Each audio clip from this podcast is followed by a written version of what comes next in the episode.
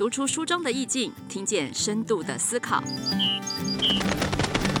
聊一聊他们的阅读生活。欢迎收听《亲子天下》，阅读有意思，我是罗伊君。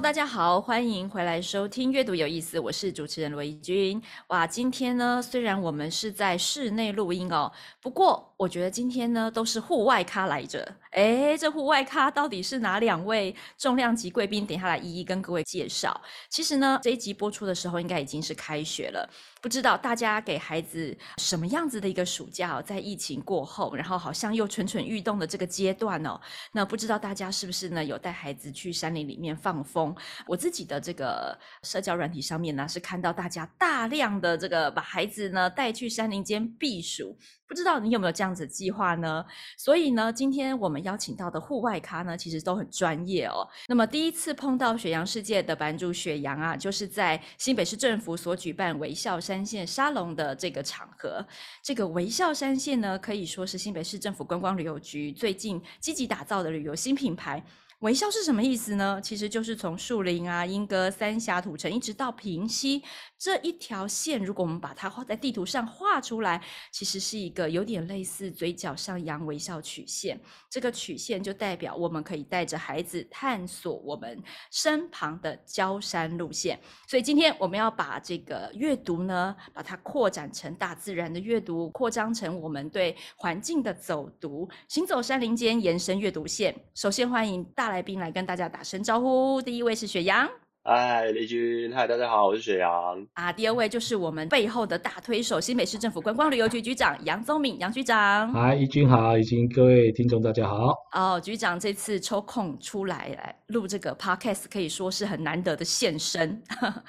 声音的声，很少听到这个杨局长的声音哦。那呃，我想要先请问雪阳一下。嗯呃，明明都是跟一群专业的人士去爬大山大水哦，那种好几夜纵走，然后帮我们带回来非常漂亮的山岳摄影。那突然之间要降临到跟小朋友对话，而且爬的是，哎，比较这个整理过后的这种步道，你觉得这个差别是什么？为什么你会想做这件事呢？嗯，基本上呢，哦，我一开始爬山的时候，其实不是不止一开始，嗯、直直到三年前，我都不太爬郊山。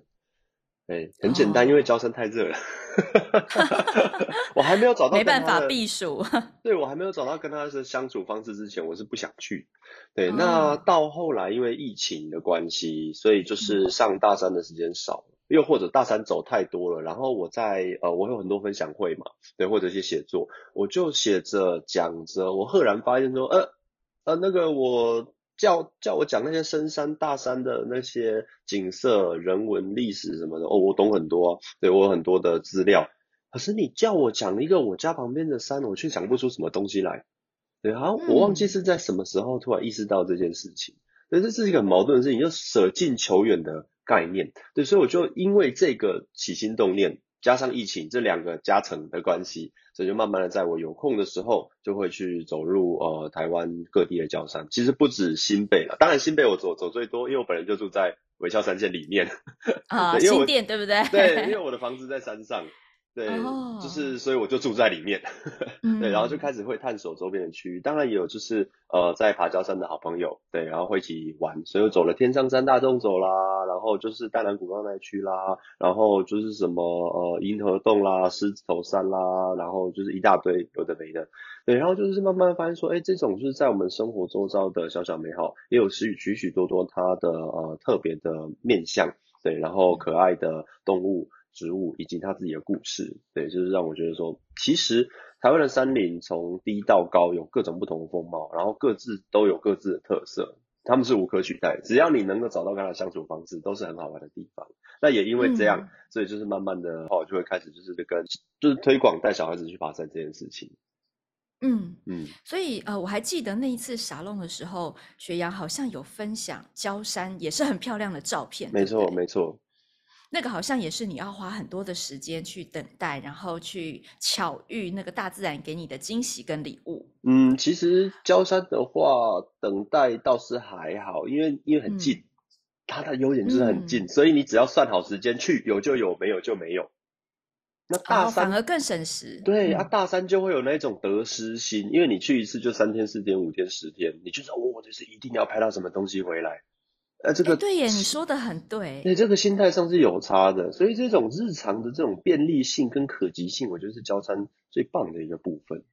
对啊，我们很难，比如说，假设我们今天去爬，想要去爬玉山，你大概就一生去了 那么多一两次吧。嗯嗯。所以那当时的天候也不是你能控制的。没错。可是呢，如果我们今天是爬焦山的话，哎，小朋友春夏秋冬，然后下雨、刮风、阴天、晴天，都有它不同的美，好像可以阅读的更加完整。对，而且焦山它的另外一个定义是当天来回，当天来回你就不需要烦恼什么睡觉、怎么吃饭，然后就是一些比较野外医学的东西，这个些都都可以，就是用很粗浅的方式或者很简单的方式去处理它。我觉得这是为什么焦山适合带小孩子去的原因。好了，你讲起来是听起来很美好哈啊，但是小孩子出去，你知道现在天气很热，对。对，所以呢，当我们呃在室内冷气过惯的孩子，当他要去爬焦山，即便是焦山哦，他都有可能有一些不耐烦的感觉，嗯，或者是我们现在有非常多被三 C 绑架的孩子，嗯，你要真的把他拉出去，好不容易拉出去了，可能还得忍受他无止境的抱怨。哦，流汗呐、啊，或者是失眠呐、啊，或者是口渴啊，哎，你带孩子走这一段山，你的经验如何？呃，为什么会我就是会很推荐爸妈带小孩子去爬山？主要是因为我自己的登山起点就是郊山，对，因为我爸妈在我小时候因为气喘的关系，我气喘了，对，所以就是、哦、呃带着我在台中附近就爬台中的郊山。那我小时候属于一个比较没有想法、嗯、比较不会反抗的孩子，所以就爸妈带了我就去了，就跟着屁股一直走。对啊，然后也不会多想什么。那加上我喜欢大自然的原因，会看一些虫虫啊，然后一些蝴蝶啊什么的。那当然弟弟妹妹就不一样了，弟弟妹妹他们就对大自然没有兴趣，哦、然后环境又很热，嗯、然后我爸又走很快，所以他们自始至终，你看一样带三个小孩出去爬山，就只有一个爱爬山，然后爬到现在中毒重成就是这个样子，但是另外两个就是。一点点兴趣，怎么样都进不去，还是一点点兴趣都没有，所以这其实跟孩子本身人格可能有一点点的关系了。哦。那接下来我就要再继续请问雪阳哦，就是说，在不管孩子喜不喜欢，我们总是要给他一个机会去接触。对啊，因为有可能他根本没有机会接触到，没错，他就很断然的说他自己不喜欢。对，那在这个引导的过程当中，比如说在一些行走的速度啊，或者是说在中间，我们要怎么样可以让孩子勾引他对山林的好奇跟兴趣去阅读这座山呢？其实要骗小孩很简单，找一个够够舒服、够漂亮的地方，他自己就会掉进去。所以其实低海拔礁山，我们要看的是季节。对，在秋末、冬天跟春初的高山，其实就是蚁人很多。反而这个时候的高山不要带小孩去，你真的会啼笑，因为太冷了。然后夏天的话，就是高山或者中级山。中级山的话，其实不是直接去那些什么很难的步道，而是去找一些。森林游乐区的步道走，这个也算呢、哦。没有人说一定要爬到山顶。这个，没错没错。对，在山里面走就好。就是首先你要找到舒服的环，呃，舒服的环境。如果没有舒服的环境，就是等舒服的季节、嗯。或者还有一招啦，夏天的焦山只有一招，叫做舒服的时间。哎，不错，就是时间，对，时间很重要。傍晚的时候。或者这是清晨的时候，当然清晨最凉，可是清晨难度很高，因为毕竟父母你要有自驾的工具，你才有可能六点整出现在登山口，然后九点收工回家。这个时段在夏天是最适合的，哦，其他的时段就是你要本身够喜欢山的本质，你才有办法接受那个不适，要要不然的话，很可能就会被吓跑。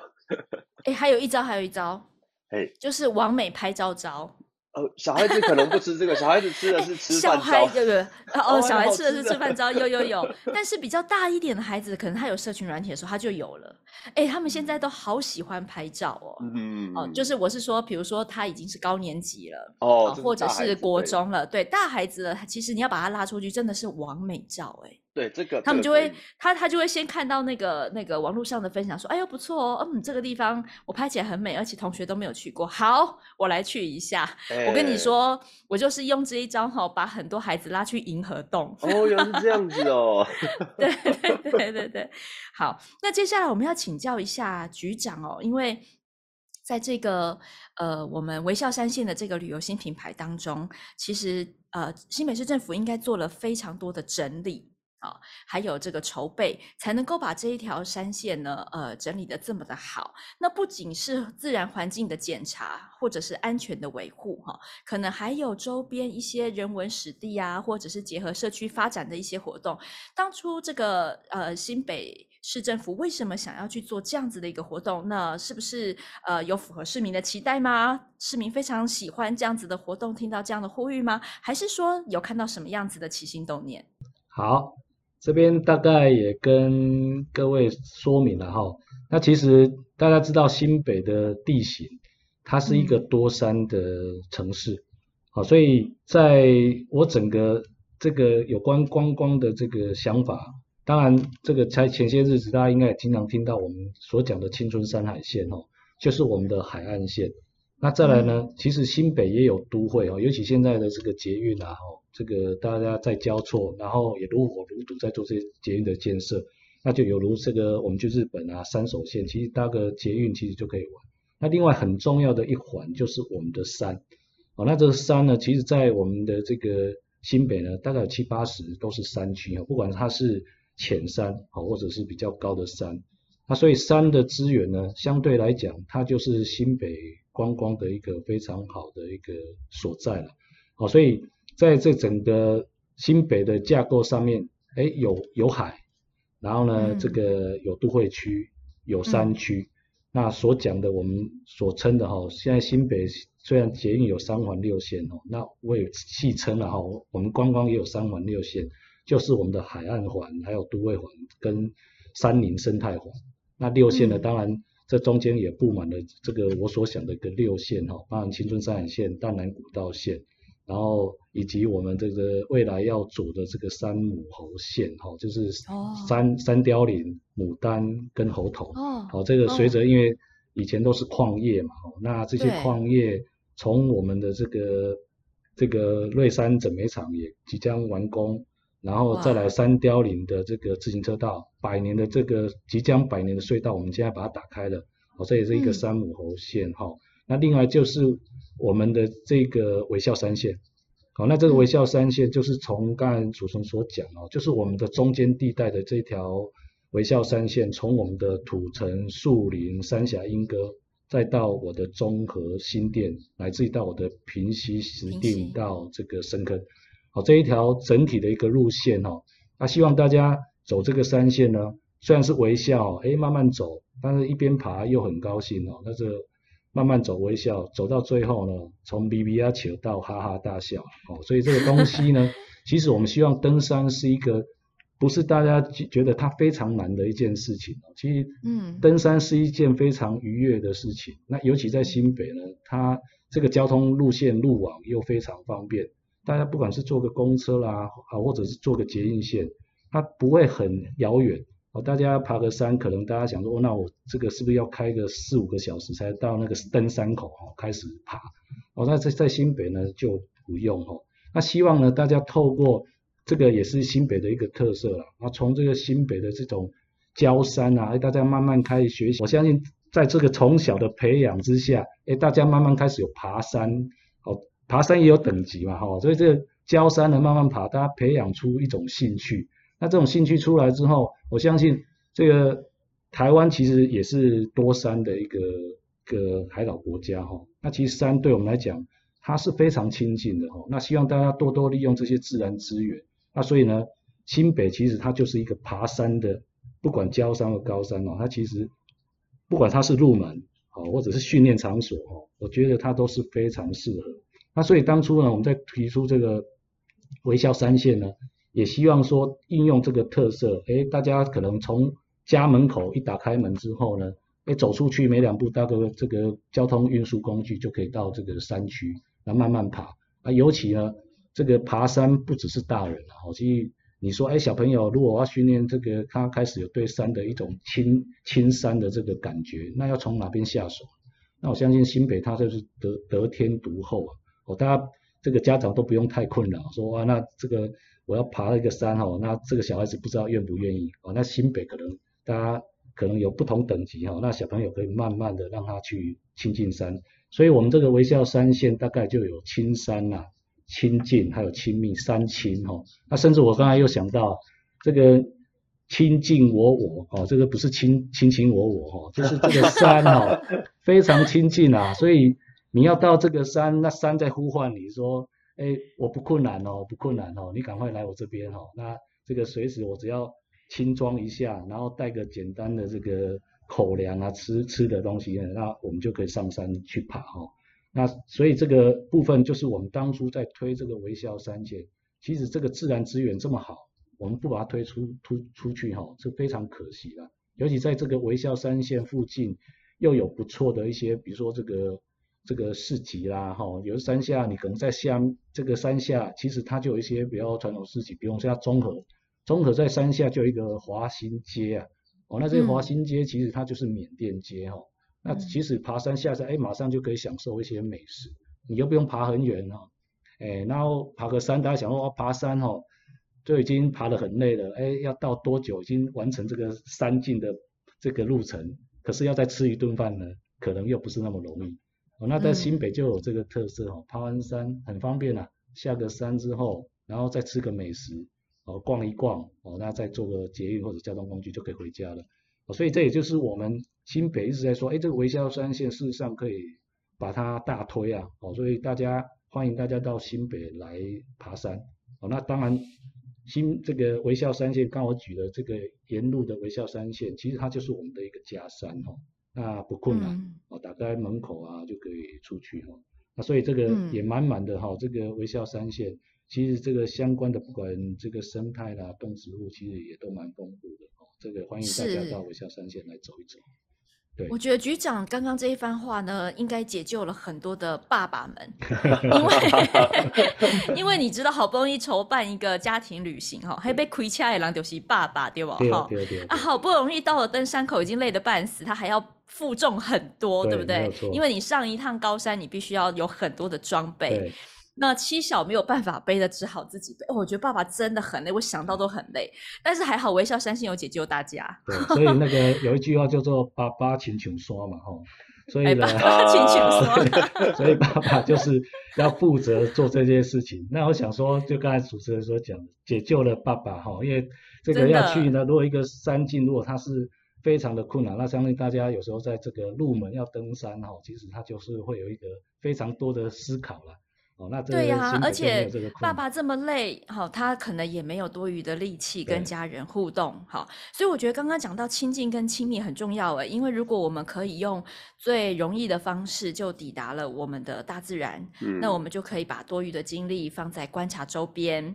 然后呢，做一些事前的功课，了解人文的景观。那最重要的事情是可以陪伴家人，所以才有办法亲山亲近跟亲密，把这个变成亲密关系。千万不要为了爬一座山，然后搞这样家庭革命哦，太可怕了！哎、欸，真的会有，对不对？会真的会有，弄到天怒人怨。对呀、啊，哈，所以这个家山真的是大家的福气，嗯、也只有新北市才有这么得天独厚，要山有山，要海有海。对，呃，那讲到这里呢，我就要很好奇，就是刚刚因为局长讲到讲到那个缅甸街，对不对？对局长，我跟你报告一下，这个我们没有作弊哈，我上两集才采访。那个中和华新街他们社区的这个 领导者，就是他们在做整个缅甸街的人文走读，嗯，好，所以呢，你看，哦，我们不约而同的都提到了缅甸街，嗯，那我们就会开始想啦，其实，在新北，刚刚局长有说，嗯，爬完一座山下来，还有好多的事情可以等着你探索，嗯，那我们也常常看到，就是大家都会在呃社群上面发文分享啊，那发文分享讲到这个，就专家就是雪阳啦，他每次都洋洋。洋洒洒的写一大堆，然后按赞无数个哈，对，所以我想请教雪阳，雪阳你在写了这么多的长文，人家都说，嗯，现在的人都不看长文，可是你的长文很受到欢迎，我想，呃，这可能跟你的内容很有关系。啊，承蒙大家不嫌弃啊！今天大家看不到雪阳这个呃背后的这个视讯的背景，就是满满的一座书墙，所以我也很好奇哦，在这样子的一个能力，虽然是行走山林间有山林间的能力，嗯，但是呢，它有深厚的人文底蕴也是很重要的。可不可以跟我们分享一下你喜欢的相关的阅读书籍？呃，相关的阅读是基本上，呃，刚刚怡君说我后面有书想嘛，对，但大部分都还没有时间把它看完。欸、对，就是书这东西其实是这样子，你你只只你光是拥有它，然后你看你喜欢的、有兴趣的部分，然后它就像一个种子，嗯、有朝一日你就是哎，突然对这本书的内容的某个部分又感兴趣的时候，你拿出来就可以把整个脉络梳理清楚。对，我是、嗯、我是这样子看待书本的，所以我就一直在收，一直在收，买的速度远远大于看的速度。对，但是不急啊，反正它不会坏掉。好，那。在这么多书里面，基本上我喜欢的会比较偏那种呃自然的或者野地的，比如说那个图鉴系列，像是呃像是这个我就很喜欢那个。台湾象石家族图鉴，就是拿来看那个山上有什么那个橡树的果果啊什么，但是因为这个东西对一般来说可能太遥远，而且它很贵，一千多了，值得啦，值得啦。但是所以我在这边要跟大家推荐的是两本啦。对，第一本是那个呃余悦文，就是那个陈爸，对他所写的《第一次亲子践行好好玩》这本书。对，因为这本书就是分享了他们带着晨晨，对他们女儿，嗯，他们好像好像在环岛步行环岛啊，超猛的，八月步行环岛，天呐，八月哦，对啊，哇，然后那是他九个呃孩子九个月就背上山践行了。对啊，然后再来那个小孩六岁就已经走了六二十二座百岳，他是怎么做到的？他中间跟孩子经历怎么样的互动？对，那他是怎么让就是孩子能够呃从就是不懂山，然后变成能够享受山上的环境，或者是说用一些小小的技巧让孩子愿意跟着他们一起上山？因为很多父母都是生了小孩之后说哦不能爬山了，但是其实你不能爬山也顶多九个月嘛，如果照它上面写的话。对，所以说给爸妈的话，这本是很适合的。那如果说你是、嗯、呃爸妈，然后你本来就会带小孩子的话呢，你想要对山有更深一层的了解呢，有一本书叫做还蛮好记的，叫做《一山一故事》。一山一故事。嗯，是一位就是哦、呃，反正台湾的，我记得某个政府部门的处长，对，他很喜欢爬山，然后他被那个。他被那个科技的工作耽误哦，那他也很喜欢历史，所以他在在走焦山的时候，就是会研究，呃，用非常细腻的那个呃态度去研究每一座郊山他要去的步道的历史人文，然后写出一篇又一篇的游记，然后这这些呢，就是他走过那些焦山所那个呃写下那些文字。对，或者拍到的景色，对，我觉得这个还蛮推荐说给说你对焦山有兴趣，嗯、或者你想从身边的环境开始认识台湾的山林的人，这一本是呃蛮不错的，嗯，对啊，有的时候我们在爬一座山的时候，其实可能会觉得啊，爬这一座跟爬那一座好像都是步道哈，对，都是我要去克服，好像也看不出来什么，对，然后但是如果你事前看了这些故事，你会真的对沿路的某一些看起来就是像。废墟的石头啦，或者是一些遗迹，特别特别的有感。对，然后那个可能就会是促成你享更享受这段旅程的一个因素。可是其实我觉得对我也是这样子哦，就是对一般人，嗯、或者是有像像我这种懒惰鬼，就是啊，我不管了，就先去嘛，啊，去了看到什么东西回来再查资料。然后再去一次，欸、也可以耶。对，啊、然后还要再去一次。欸、对啊，因为你回来查，哎呀，我那时候没有认真看它，哎呀，我那时候没有再多走一步去那个岔路看一下。啊对，或者是说我之前只看到 A，没有看到 B，看了书之后才知道说有 B，那我要再去一次。对啊，所以这样子你就不愁没地方去啊，嗯、你一个地方可以去两次，很划算吧？哎，好主意哦。那其实孩子也很像那个大型的密室逃脱哈，你也可以让他在里面寻宝、做定向游戏都可以。没有，因为你每一次都要做做足功课再上去，你久了你就累了啦。那你不如先用好奇的享受，现在去玩一个地方，然后玩的时候，如果这条你你全部都引不起你的兴趣就算了。但是如果路中间有某一个东西能引起你的兴趣，比如说北投的那个弘呃红法大师那边，对，就是呃有一些石头，然后你就可以查它的历史，或者是说，哎，银河洞为什么会有那座庙？又或者说，哎，狮头山为什么那个座步道会开在那个狮子背上面？哦，原来是爱永线。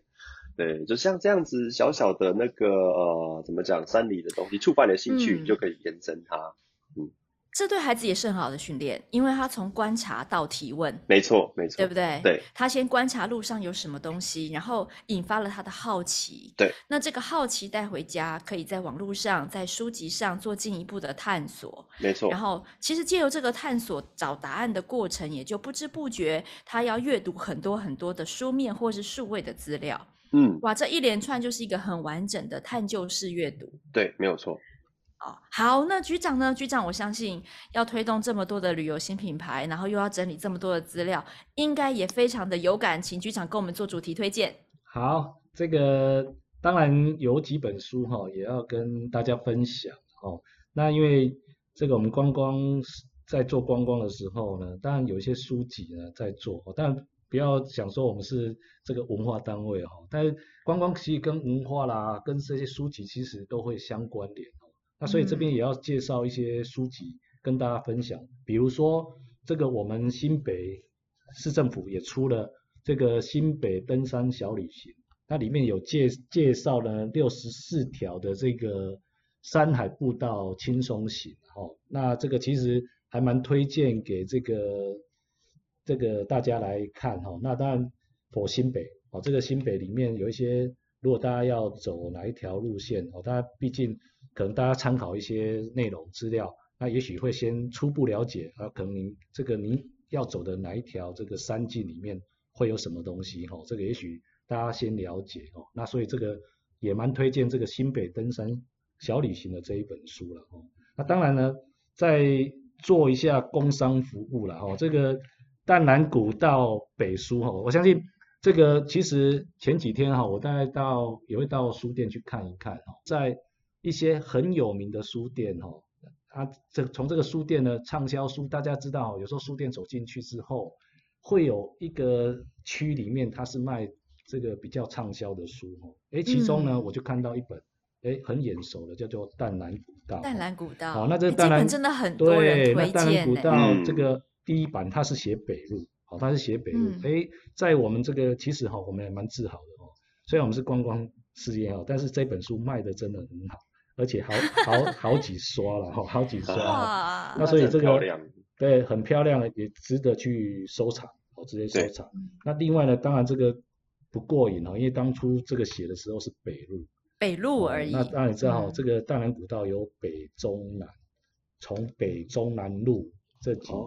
这个几个三个面向哦，去整理了非常多的资料。然后呢，这个叫做百年里山的长路慢行。那未来呢，大家。也会在这个各大书局里面会看到这一本书，书当然很集结大家很多人去把这个书完成。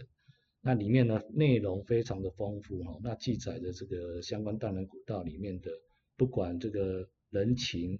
地理哦，然后甚至文化甚至有一些所看到的花花草草、生态植物哦等等呢，在这个淡兰古道的百年里山的长路慢行这一本书里面。会看得到，那所以呢，刚才洋洋洒洒介绍了这三本书了哈，这未来这个大家都在书店其实也都可以看到。当然最重要的哈，我要还是要再讲，除了这些书籍之外，在我们的这个新北观光旅游网，哦，观光旅游网这里面呢，其实我们记载了蛮多的资讯，不管包含我们的这个山径哦，要爬山，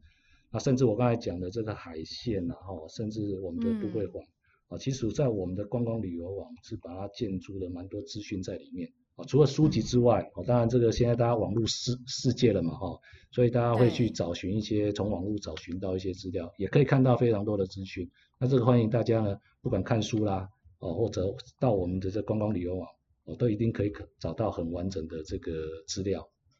是，我想，呃，在这边也要跟大家做一些呼吁。为什么呢？因为我们常常说台湾是真的是多山，然后又环海的一个岛屿，嗯、对不对？但我们的孩子呢，却常常怕水，哈、嗯，然后不敢亲山，哈、嗯。那特别是我们最近也看到有好多暑假嘛，有好多新闻，很多人。嗯呃，贸然的走进山林，却呃引发了很多自己的危机。哈、哦，那我想这都是因为呢，我们平常太少去从基本的事情做起。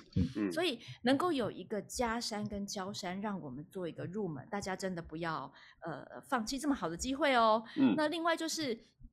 刚刚我们看到这么多的书籍，新北市政府把它整理得这么漂亮，我就想起来，我们常常家长会想要带着孩子呢，跟着课本去旅行。为什么？因为我们讲到淡蓝古道，哈，那个社会课本上只有三句话呢，三句话就讲完那个历史。你知道，孩子要硬背，其实是没有什么感觉的。但如果真的看了这本书，你像是延伸阅读一样，然后跟着课本这三句话去走一趟，我觉得他那三句话就不用背了。而且他还可以多很多很多的背景知识啊。简单来说哈，那个素养题他都不怕了，嗯、对不对？嗯，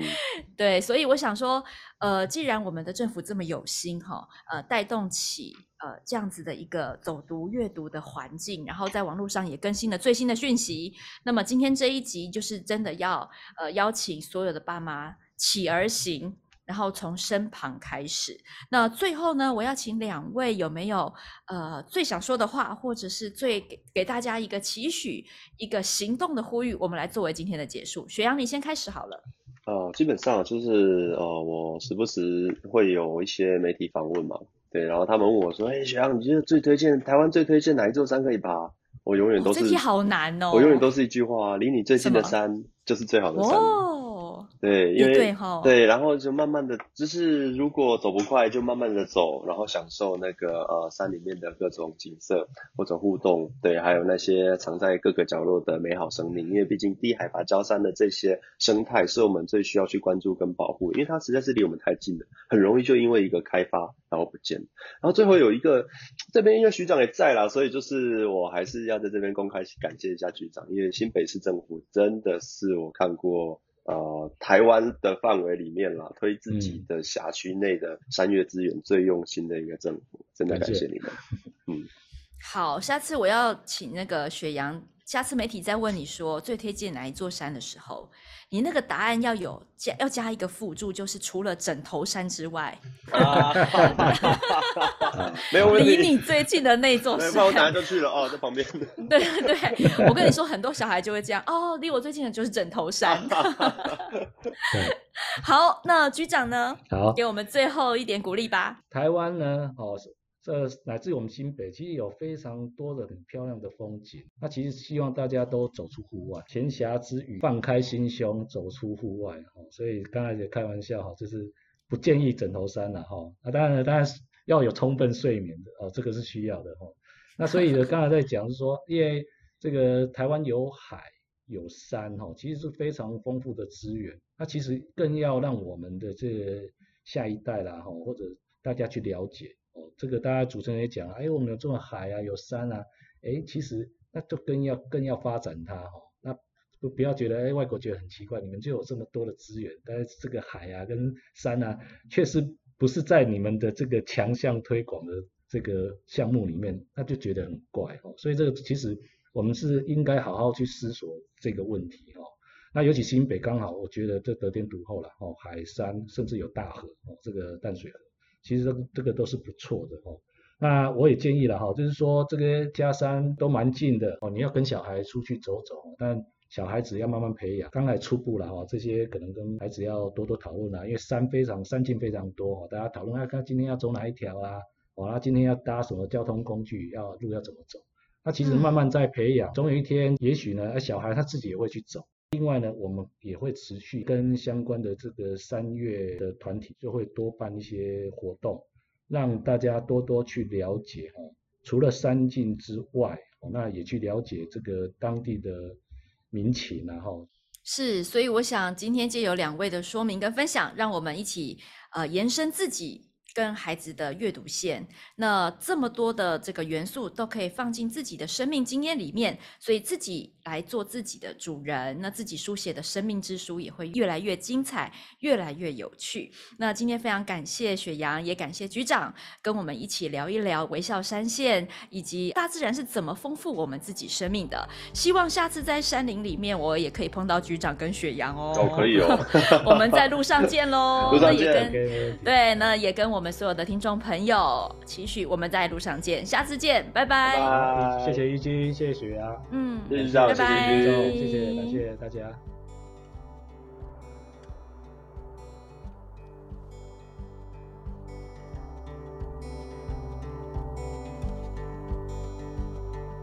亲子天下 Podcast，周一到周六谈教育、聊生活，开启美好新关系，欢迎订阅收听哦。Apple Podcast 和 Spotify 给我们五星赞一下，也欢迎在许愿池留言回馈。我们下次再见。